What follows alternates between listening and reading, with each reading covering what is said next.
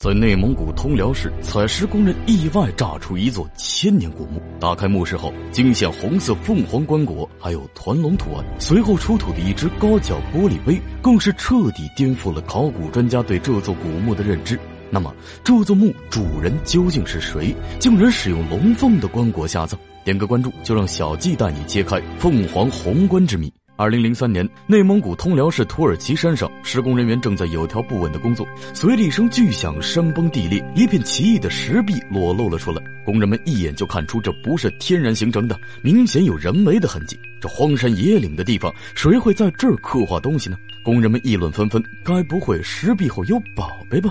很快，土耳其山炸出宝贝的消息传开，一时间大量的寻宝人慕名而来。采矿场的负责人意识到不对，急忙上报给了有关部门。得到消息的内蒙古文物专家立刻赶到了现场。有着二十多年考古经验的他，嗅到了石壁背后不同寻常的味道。初步判断，这是一座古代墓葬，墓道大约三十多米长，墓道的西侧已经被破坏，需要立即展开抢救性发掘。可眼下有一道厚厚的石门，死死地挡住了专家的路。他们请来二十多名工人帮忙，可一阵灰尘过去，石门后赫然出现了一道木门。古代的王侯贵族在死后通常会在墓室中设立机关，防止外人侵扰。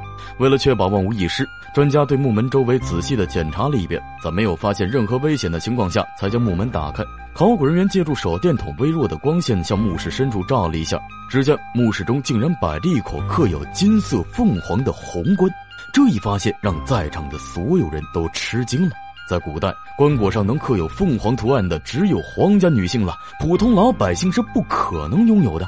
根据这一点，专家得出肯定的结论：这座陵墓的主人应该是契丹皇后或者契丹公主。根据史料记载，契丹王国一共延续了三百多年，前后有九位皇后、十六位公主。那么，眼前的凤冠中究竟躺着谁呢？此时，专家回想到，就在十几年前，在距离土耳其山不远的地方，就曾出土过一座契丹皇室墓葬，墓主是契丹第五位皇帝耶律贤的孙女陈国公主。现在，唯一能证明墓主真实身份的，或许只有墓志铭了。只要能找到墓志铭，那么所有的疑问都会迎刃而解。随即，专家就展开了发掘工作。很快，墓室中的陪葬品裸露在外，有雕刻着凤凰的鎏金马鞍，还有团龙图案的精美金器。这些哪个不是价值连城的文物？专家在惊喜之余，还有些不解：如此狭小的环形墓室，有粗糙的大石头堆积而成，如此简陋，属实有点对不起精美的陪葬品了。更奇怪的是，墓室地下到处都是脱落的壁画。按理来说，壁画从墙上坠落下来，应该也是正面朝下的。可这些壁画却是正面朝上的，就像有人刻意从墙壁上拿下来放在地上的。这又有什么含义呢？专家分析，这很有可能就是墓主人下葬时过于的仓促，还没等到白灰干透就画上壁画，壁画受潮鼓起，直接就顺着墙壁滑了下来。那么问题又来了。如果真像专家说的一样，那皇室下葬都会声势浩大吧？也不至于偷偷摸摸下葬，不得不让人怀疑他生前该不会是被人加害的吧？随着考古工作进行一个月后，专家更加疑惑了。除了出土的各种金银器具之外，并没有找到任何关于墓主身份的信息。想要解开墓主人的身份，变得难上加难。随后，专家将棺椁送到了内蒙古研究所的实验室里，准备做进一步研究。当工作人员小心翼翼地打开巨大的棺盖后，惊喜地发现了凤冠内还有一个内棺，内棺上的金凤凰更加华丽。凑近一看，这凤凰的中间竟然还有一条金光闪闪的团龙，这点可让专家大吃一惊啊！难不成墓主生前的地位比皇帝还高？随着内棺被打开，在凤棺中躺了千百年的契丹女尸终于重见天日，但是她的面容却被一层厚厚的面纱遮住了。考古人员虽然很激动，但是他们并没有贸然去触碰女尸。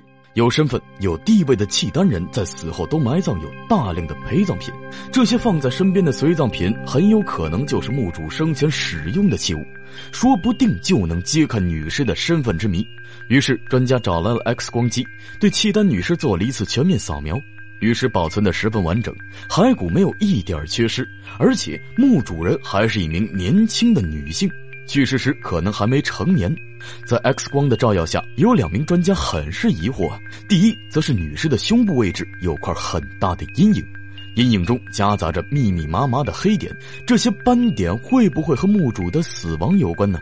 其次就是在女尸头部的位置还有一个三厘米左右的阴影，这又会是什么呢？为了解开这些疑惑，专家决定揭开契丹女尸的面纱。这位沉睡千年的契丹女尸终于露出了真容。X 光机看到头部阴影也现出了原形，原来是一个用黄金打造的头箍，上面还雕刻着栩栩如生的凤凰。但更加始料不及的是，这具女尸的头骨居然是黑色的，即使头骨经历千年的洗礼，也不可能变成这样。难不成他是毒发身亡的吗？当 X 光机往下移动的时候，专家在骸骨的腿部发现了许多圆球状的东西。工作人员将它们提取了出来，清理后得到了几个鎏金的铜铃铛，还能打出清脆的声音。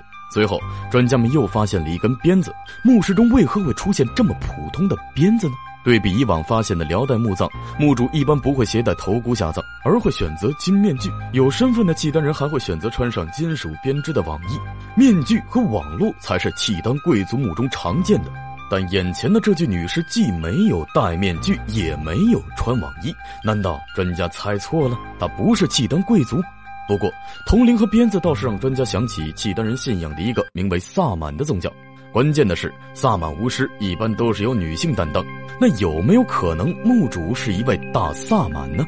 上世纪时，在一个契丹人墓中就出土过一个银墨盒，银盒上还雕刻着一条金龙。从雕刻的墓志铭中，我们得知这条金龙属于一位叫耶律宇之的契丹人。史料中记载了他辅佐耶律阿保机，帮他建立了契丹王朝。身为宰相的他，只能用三爪金龙。通常来说，只有皇帝才能使用五爪金龙下葬，但这座古墓中却频繁出现龙和凤，一位大萨满又怎么配得上这些呢？紧接着，专家又在墓主身上发现了一串硕大的宝石项链，黄金和宝石在灯光的照耀下依旧闪闪发光。当然，X 光机的发现还远不止如此，专家在骸骨的身上提取到黄金手镯，还有尸体手上的五枚黄金戒指，戒指上还镶嵌着昂贵的绿宝石。专家再次为陪葬品的豪华感叹。随着这些陪葬品的出土，发掘工作也到了尾声，但那些无规则的斑点仍旧没有任何线索。正当考古专家对最后一件贴身衣服进行剥离时，竟然有一些银色的液体流出。专家一眼就看出，这些银色的液体就是水银。也就是说，女尸胸口的斑点就是人们熟知的水银。女尸为何能保存的这么好？为什么尸骨呈漆黑状？这些原因不攻自破。水银是一种慢性挥发的物质，古墓已经存在了上千年，想必已经挥发了不少。现在还有一个疑问是：这些水银究竟是用于保存尸体的，还是杀害墓主的真凶呢？墓室过于狭小，墓道也不完整，完全和他死后的陪葬品不符合。一个身份地位高的人死后却要蜗居到这么一个地方，实在是让人惋惜。为了揭开答案，实验人员根据专家的指示，将尸骨的各个部位送去化验。化验的结果显示，女尸的指骨、椎骨、肋骨以及一段头发中的水银含量均已超过正常范围。头发中的水银含量更是骨头的三倍。如此剂量的水银足以致人死亡。但医学专家分析，墓主应该不是被水银毒死的，因为当人被灌入水银时，会立刻丧命，血液是无法将水银带入头发的。所以，水银可能不是凶手，它只是一种契丹人防腐的手段。水银的谜题解开了，那么墓主的身份呢？这时，有人提出了他的猜想：墓主很有可能是契丹王国第一代皇帝耶律阿保机的公主。原因有四点：第一，则是墓主头上戴的金箍，因为契丹人有戴面具下葬的习俗，就算是平民也会戴铁质面具。但所有的葬俗并不是一天形成的。这个头箍很有可能就是面具的前身。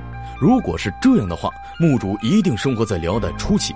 而第二点是史料中有记载，耶律阿保机的公主是因病而死的。专家对墓主的骨骼鉴定后发现，在显微镜下可以明显的看出椎骨上有骨质凸起。这个发现说明了墓主生前患有严重的腰椎疾病，这一点和耶律阿保机公主病死的记载吻合。